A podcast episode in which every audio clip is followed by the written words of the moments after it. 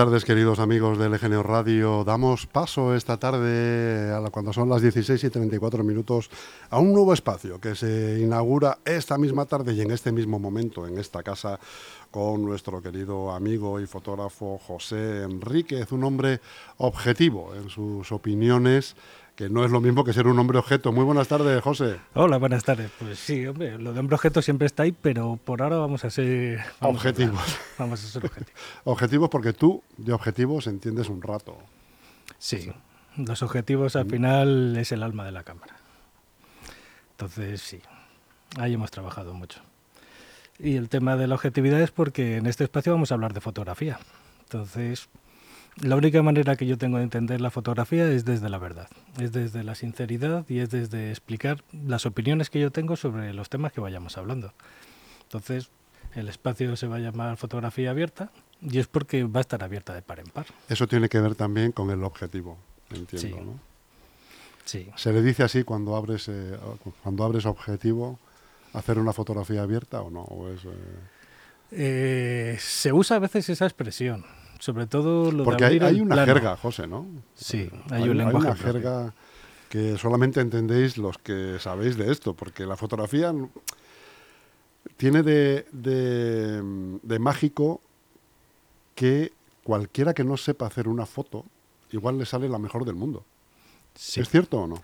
Eso es una verdad como un templo. Es una verdad a veces un poco incómoda porque es entrar en el debate eterno de el fotógrafo aficionado o el profesional, y cuál es el bueno, cuál es el malo, cuál es Yo creo que la diferencia fundamental es que una foto magnífica le puede salir a cualquiera. Esto es así. Pero el profesional siempre va a sacar fotos buenas. Y el aficionado, pues, uy, es que hoy está nublado, es que me ha pillado sin batería, es que estaba mirando para otro lado. Y el profesional siempre va a sacar fotos pues más o menos que merezcan la pena. José, ¿apuestas por la formación o por ser autodidacta? Yo apuesto por las dos cosas. Yo he sido fundamentalmente autodidacta. Entonces, ha vivido muchos caminos que los he recorrido yo a cabezazos, que quizás sea como mejor cunde, pero un poco de formación viene estupendamente. Yo me he formado, pues sobre todo para hacer fotografía de retrato, he hecho algunos talleres para fotografía de arquitectura, para cosas muy concretas sí que me, he formado porque los que más saben son los que lo practican, entonces hay que ir donde lo haya. ¿Estás conforme con haber crecido con lo que creciste a nivel de fotografía de cámaras? ¿O te hubiera gustado crecer ahora con los pepinacos de cámaras que hay, los móviles con eh, miles de megapíxeles? Eh? Oh, los móviles son, una herramienta estupenda porque la llevas en el bolsillo siempre. Entonces, yo cuando empecé a querer hacer fotografía, yo iba siempre con la cámara. Siempre tirabas alguna foto, siempre tirabas. Pero claro, eso implicaba llevar un Makuto. Ahora llevo eso mismo y lo llevo en el bolsillo. Es muy práctico. Es muy práctico, es muy cómodo. ¿Es igual que una cámara grande? No es igual.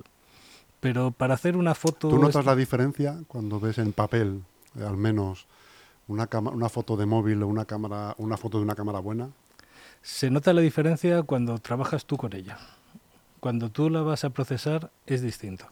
Porque las cámaras, sobre todo las cámaras...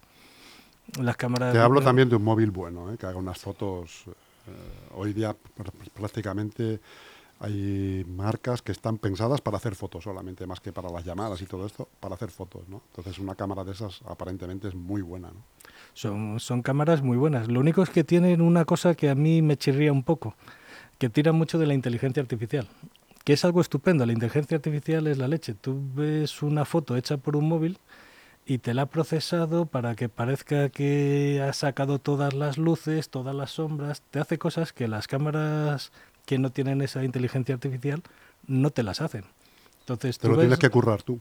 Te lo tienes que hacer tú tienes que empezar a tirar de fotos compuestas, de subirle las sombras, tienes que trabajar muchísimo más. Entonces, se nota, tienes que ser muy fino para notarlo, pero se nota que la foto no es todo lo real que, debería ser. Si tú estás acostumbrado a, cómo funciona una cámara, la ves y dices, esto si no han hecho un HDR, bueno, son imágenes de alto rango dinámico, que sacas las sombras y sacas las luces y haces varias fotos Ahora los móviles modernos, si le veis por detrás, tienen todos, pues yo qué sé, tres o cuatro lentes, cinco, cada uno las que sean.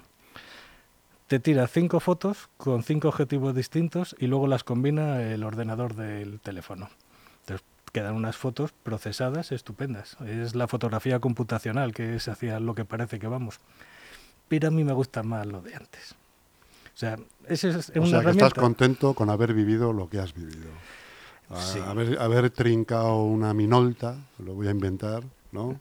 Hace 35 años, de carrete, y empezar a tirar fotos y tal, y que se te acaban, y sigues el viaje, pero ya no tienes más carretes, que no haber nacido ahora, que, que tendrías pues miles de fotos en tu bolsillo, como tú dices, una capacidad infinita de tirar fotos, unas buenas, otras malas de descargarlas en un ordenador, de verlas, de elegirlas, de editarlas. ¿no? De perderlas. De perderlas también.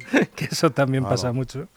Yo la primera cámara fue una Zenith, una Zenith rusa que eso lo tirabas al suelo, rebotaba y seguía haciendo fotos. Una Zenith que, es de, que era el, el cuerpo era metálico, si, no me equivoco. Eso era una piedra, eso era, era, terrible.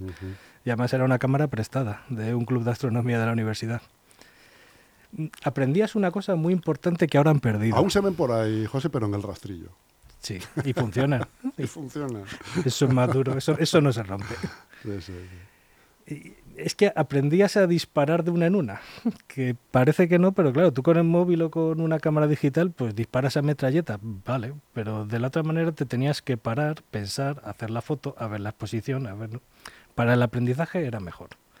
Y te quitaba trabajo porque eso de salir ahora, haces 600 fotos y dices, bueno, ahora ponte a ver las 600, busca la buena, mm, lleva mucho tiempo, lleva mucho tiempo. Yo sabes qué pienso de la fotografía, José, hay una cosa, es que es eh, la, la, fotografía al final, el mundo de la fotografía es tan abstracto, macho, porque fíjate en este detalle. No, no existe o no se ha hecho la mejor fotografía del mundo. Mm. ¿Qué te parece? Uf. ¿Eh? Es que para mí la fotografía también... La mejor fotografía del mundo, ¿cuál es? ¿Quién la ha hecho? ¿O quién la hará? ¿O mm. cómo será la mejor fotografía del mundo? Porque tú ahora haces una foto maravillosa que puede ser premiada, ¿no?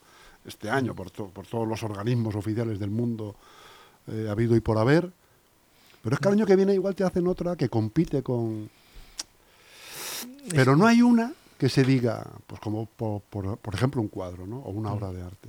Esto es lo, lo, mejor, la piedra roseta de las fotos es esta. Es que eso ya forma parte de, lo que es, un campo abierto el, arte y, la emoción, porque tú dices, vale, es la mejor, pero es la mejor para ti, es la mejor para todos. Es... A mí hay fotos que, que artísticamente no valen nada, pero si tienen a una persona que yo le tengo cariño, digo, esta foto es la... yo no la cambio por otra. Oye, hablando de personas que tienes cariño, ¿quién es para ti pues un, icono de, la fotografía mundial de uh. todos los tiempos. Esa es buena. Pues es que es, es, muy curioso, pero a mí me gustan más los pintores que los fotógrafos. O sea, hay un pintor, por ejemplo, Edward Están relacionados, ¿no? Es, al final es toda la misma historia. Creas imágenes y juegas con luz. También. Edward Hopper, por ejemplo, sus cuadros son fotos.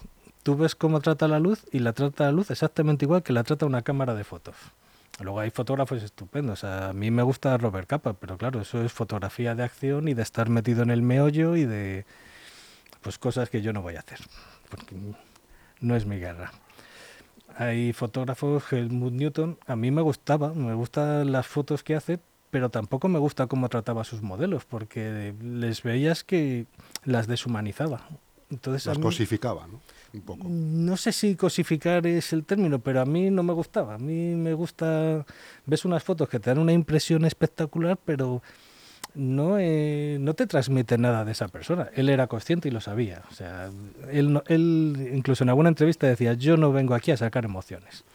¿Crees, José, que la fotografía es el hermano pobre del arte? Porque qué poco se sabe, ¿no? Yo, yo te digo, dime cinco fotógrafos. A ti no, porque tú seguro que me dices quince. Pero a cualquier persona cualquier estudiante, vamos a poner universitario, le digo, dime cinco pintores eh, renacentistas y me, igual me los dice el tío, ¿no? Y me deja. Pero si le digo, dime cinco fotógrafos españoles, de cualquier época. Mm. y, no sé si me diría uno.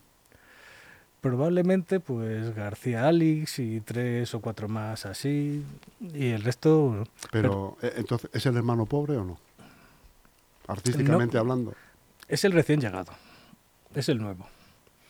Eh, me pasaría lo mismo si te preguntara por artistas de vídeo digital. Acaban de llegar, no o con las IAs que últimamente me tiene el tema de las inteligencias artificiales. Bueno, pero la foto, vamos a ver, yo ahora mismo se me está abriendo a la mente el tipo este que se tapaba con la sábana negra y decía, mira el pajarito, y con el magnesio y ¡pumba! Esos eran los minuteros, esos... Todavía quedan algunos, todavía quedan algunos y son espectaculares. Mm, la fotografía es que está complejada. No se saben los nombres también porque no se enseñan en el instituto te machacan con pintores, o, por lo menos te sonará alguno. En fotografía no te explican a nadie. Entonces es el camino que tú hagas por tu cuenta. Si tú no te tomas esa molestia, lo normal es que no llegues a conocer a muchos. A lo mejor la imagen sí. Hay imágenes icónicas que te llegan, pero claro. Pero no sabes quién las ha hecho. Pero quién las ha hecho es otra historia. Todos nos acordamos de imágenes icónicas, de fotografías icónicas, ¿no? pero no sabes el tipo que las que ha disparado ahí. No... Y muchas veces las fotografías más icónicas ni siquiera las ha hecho un fotógrafo que quisiera hacer arte. Son fotos como, por ejemplo, yo qué sé, pues un, un, hongo nuclear. Esa foto la hizo pues un currante de allí, de donde estuvieran poniendo la bomba. No la hizo un fotógrafo pensando en el arte. Pero son fotos que te transmiten mucho y que te llegan, pero tú no sabes quién las ha hecho. Fotos de ese estilo hay a patadas. Entonces, es más que ser la hermana pobre, es que está muy entremezclada con el periodismo, está muy entremezclada con la ciencia, está muy... Está todo solapado, ¿verdad? nace para documentar. Entonces, tampoco conoces a, las mejores libretas del mundo ni a los mejores bolígrafos. Sabes la libreta que te gusta y el bolígrafo que te gusta. Hombre, escritores sí, pero eso ya es otra historia. Pues con la fotografía pasa lo mismo. Muchas veces ha sido una herramienta. Entonces, esa herramienta, distinguirla del arte, yo lo veo muy claro, la diferencia. Es, es la pelea entre la fotografía artística y la mera fotografía. Que con eso hay, hay peleas en los tribunales, yo creo que cada vez que se denuncian. Una mera fotografía es, pues yo estoy viendo y le pregunto a mi cari, oye, ¿esto compro este reloj o compro el de al lado? Le tiro una foto con el móvil y se la enseño. Eso es una mera fotografía. Pero si yo voy y quiero hacer un surtido de todos los relojes, porque quiero hacer un proyecto artístico en el que vaya sacando relojes y relojeros y no sé qué, ya tiene otra dimensión. Entonces es esa intencionalidad lo que te la distingue la fotografía artística de una fotografía que es simplemente documental. ¿Qué vamos a descubrir, José, en tu programa Fotografía Abierta? Mm. ¿Qué vamos a aprender? Pues yo creo que voy a intentar tratar los temas que, nos puedan preocupar a todos. O sea, yo no me quiero dirigir al fotógrafo más especialista porque probablemente me enseñaré a mí muchas más cosas de las que yo le enseñaría a él. Yo quiero dirigirme a todos. Yo quiero explicaros, por ejemplo, pues cómo iniciarte para hacer fotografías, qué necesito para hacer fotografías. Quiero explicar, pues, cuáles son los distintos tipos de cámara, para qué sirve cada una. Me dicen, oye, ¿qué cámara es la buena? Pues depende de lo que vayas a hacer. Contarte todo eso. Quiero hablar de cómo hacer fotografías de autor, cómo hacer fotografía de arquitectura. Quiero ver también, por ejemplo, hablar con modelos, simplemente porque siempre estamos pensando que el modelo está al otro lado y lo más importante para hacer retratos o para hacer cualquier otro tipo de foto es interactuar con la persona que tienes delante. Entonces, que veamos también ese punto de vista de la persona a la que están fotografiando, cómo se siente, cómo actúa, qué, qué quiere. Entonces, vamos a hablar de procesos analógicos, de, yo qué sé, fotografía, una cosa que está muy de moda ahora entre toda la gente que empieza, que son la fotografía de intercambio. Encuentras a alguien que quiere que le hagas fotos y colaboráis para hacer una sesión de fotos. Pues, ¿qué es lo que hace falta para hacer ese tipo de contratos? ¿Cómo, cómo hacerlo sin que te dé demasiados problemas? ¿Cómo hacer cianotipias? Que de eso existe un poco. ¿Cómo hacer fotos de aviones? Hay un tema que también me quiero meterle mano, por ejemplo, que es al tema de la salud mental y la fotografía. Cómo influyen las redes sociales. Incluso hay técnicas en las que para intentar desde un punto de vista psicológico se utiliza la fotografía para tratar a los pacientes. Entonces, quiero ver todos los temas que nos puedan interesar de fotografía, que tengan ese lazo de unión. Eso. Quiero hablar de los clubes de fotografía, ¿Por qué haces la fotografía tú solo si puedes juntarte con amigos? Todo este tipo de cosas. Cómo hacer fotografías de productos. Al fin y al cabo, la mayoría están vendiendo cosas en Wallapop. Pues, cómo hacer una foto para que el producto que quieres vender se venda bien. Vamos a hablar de exposiciones, de las que hay actuales. Yo tengo idea de visitar exposiciones e irlas contando. decir, oye, mira, esta exposición estupenda, no os la perdáis. Ahora hay una en, en la sala El Águila de, de la Comunidad de Madrid que se llama Región, que tiene una pinta estupenda, que trata de fotos de todos los pueblos de la Comunidad de Madrid. Han encargado a un montón de fotógrafos y fotógrafas y tiene una pinta estupenda. Vamos a tratar de las noticias que haya. Y sobre todo, pues yo qué sé, vamos a ser, a hablar de la fotografía tal cual es, a disfrutarla, a, que sea divertido, no a que sea algo dogmático ni algo de si no lo hago así está mal hecho. No, vamos a pasarlo bien. El mundo de la fotografía es un mundo vivo, es un mundo que late, o es un mundo plano donde todo es una calma chicha, más o menos siempre es, exponen los mismos, con las mismas temáticas. Es un mundo tranquilo. La fotografía es como te la tomes es como te la tomes. Hay sitios en los que pues hay sobre todo colectivos de fotógrafos y cosas de estas, donde ves que al final se van amoldando unos a otros y hacen siempre lo mismo. Entonces se quedan en un círculo cerrado y no salen de él, siempre hacen lo mismo. Hay otra gente que se dedica a experimentar y eso es, una, es un burbujeo. Es hoy hago esto, mañana lo otro, me paso para acá, hago lo de más allá. Yo creo que es un mundo muy vivo. Y sobre todo es que yo no he visto tanta fotografía como estoy viendo ahora. Por cierto, otra de las cosas que vas a, destripar en tu espacio es eh, cómo hacer para exponer. Sí. ¿Qué pasos hay que seguir? ¿no? Sí. ¿Qué es lo que tienes que dar? Si un litro de sangre o dos para que te dejen exponer en una galería. No sé si en Leganés es fácil, no sé si lo has mm. intentado alguna vez. ¿Dónde te ha resultado más difícil o más fácil?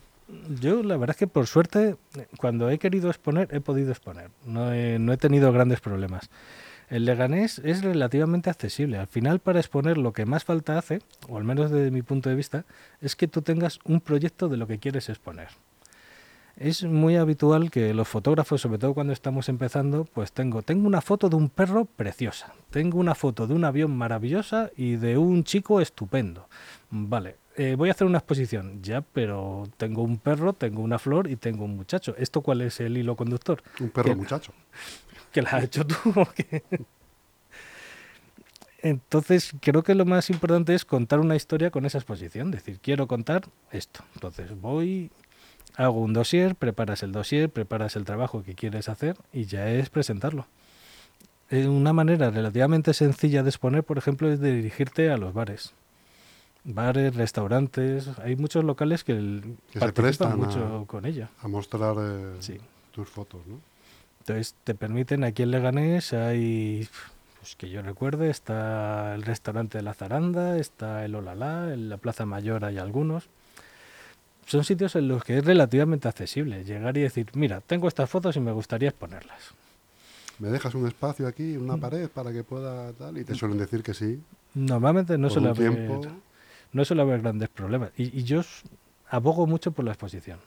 O sea, yo hacer fotos y no exponerlas me parece que es como la mitad del trabajo. Es verdad. Es, cierto, estoy de acuerdo contigo. Sí.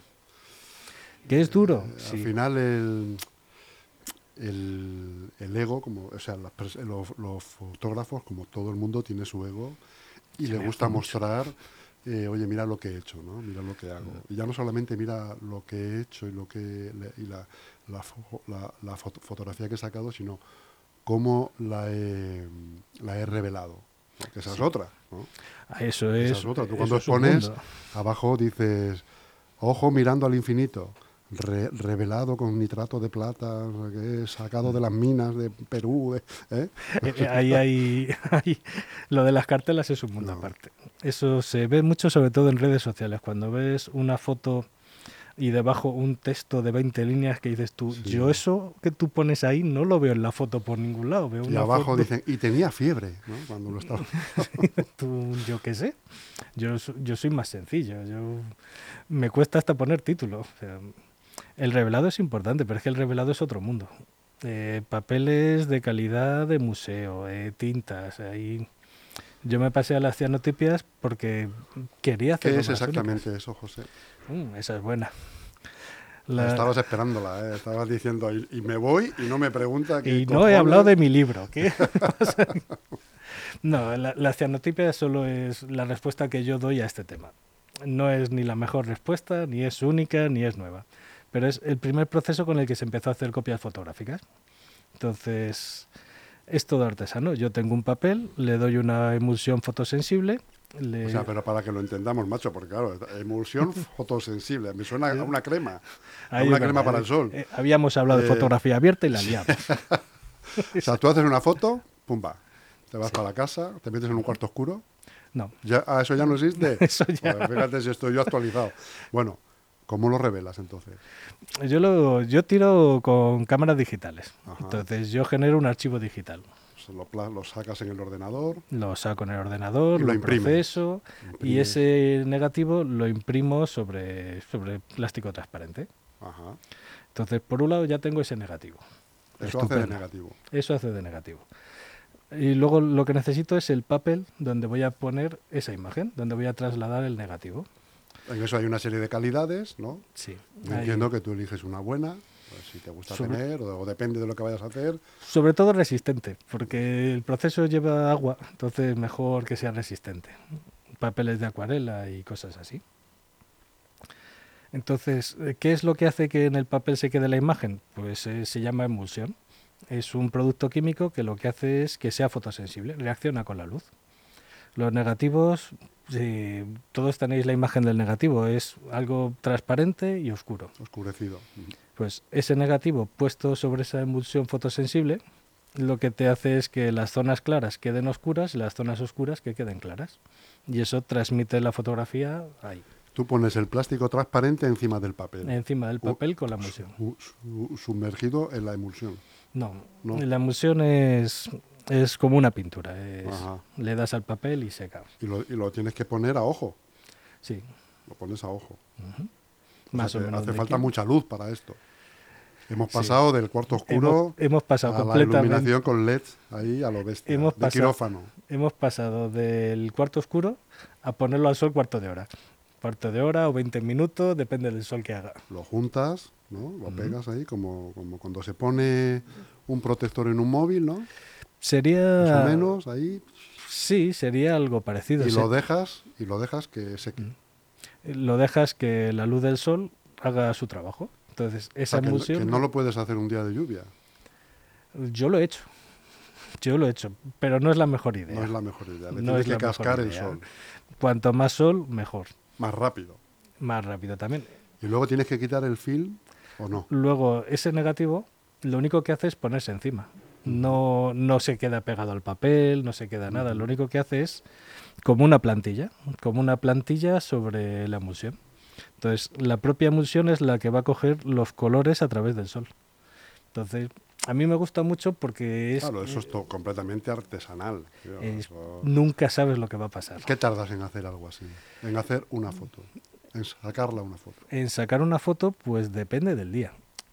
Me gustaría decirte, oye, mira, tardo 7,5 segundos y no, si, el, si es un día claro de verano, pues a lo mejor en 10 minutos está hecha la foto. Si es un día que es un poco más caída la tarde, que no cae, pues lo que pasa que lo que tú acabas de, decir antes, eh, joder, eh, a lo mejor te suele pasar que no sale la foto que tú querías, que tú has visto. Normalmente pasa.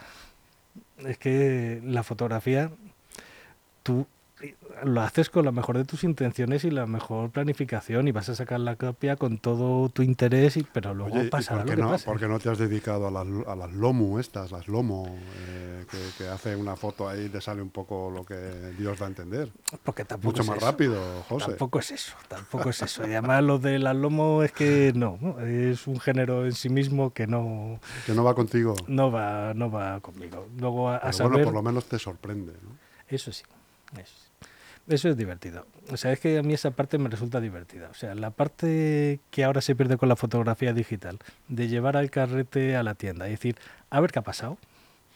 ese abrir las copias y decir, bueno, mira, no está mal, de 30 a 3 o 4 yo creo que han quedado bien. Todo eso se perdió. Eso, era mágico. Como lágrimas en la lluvia, ¿no? Como decía.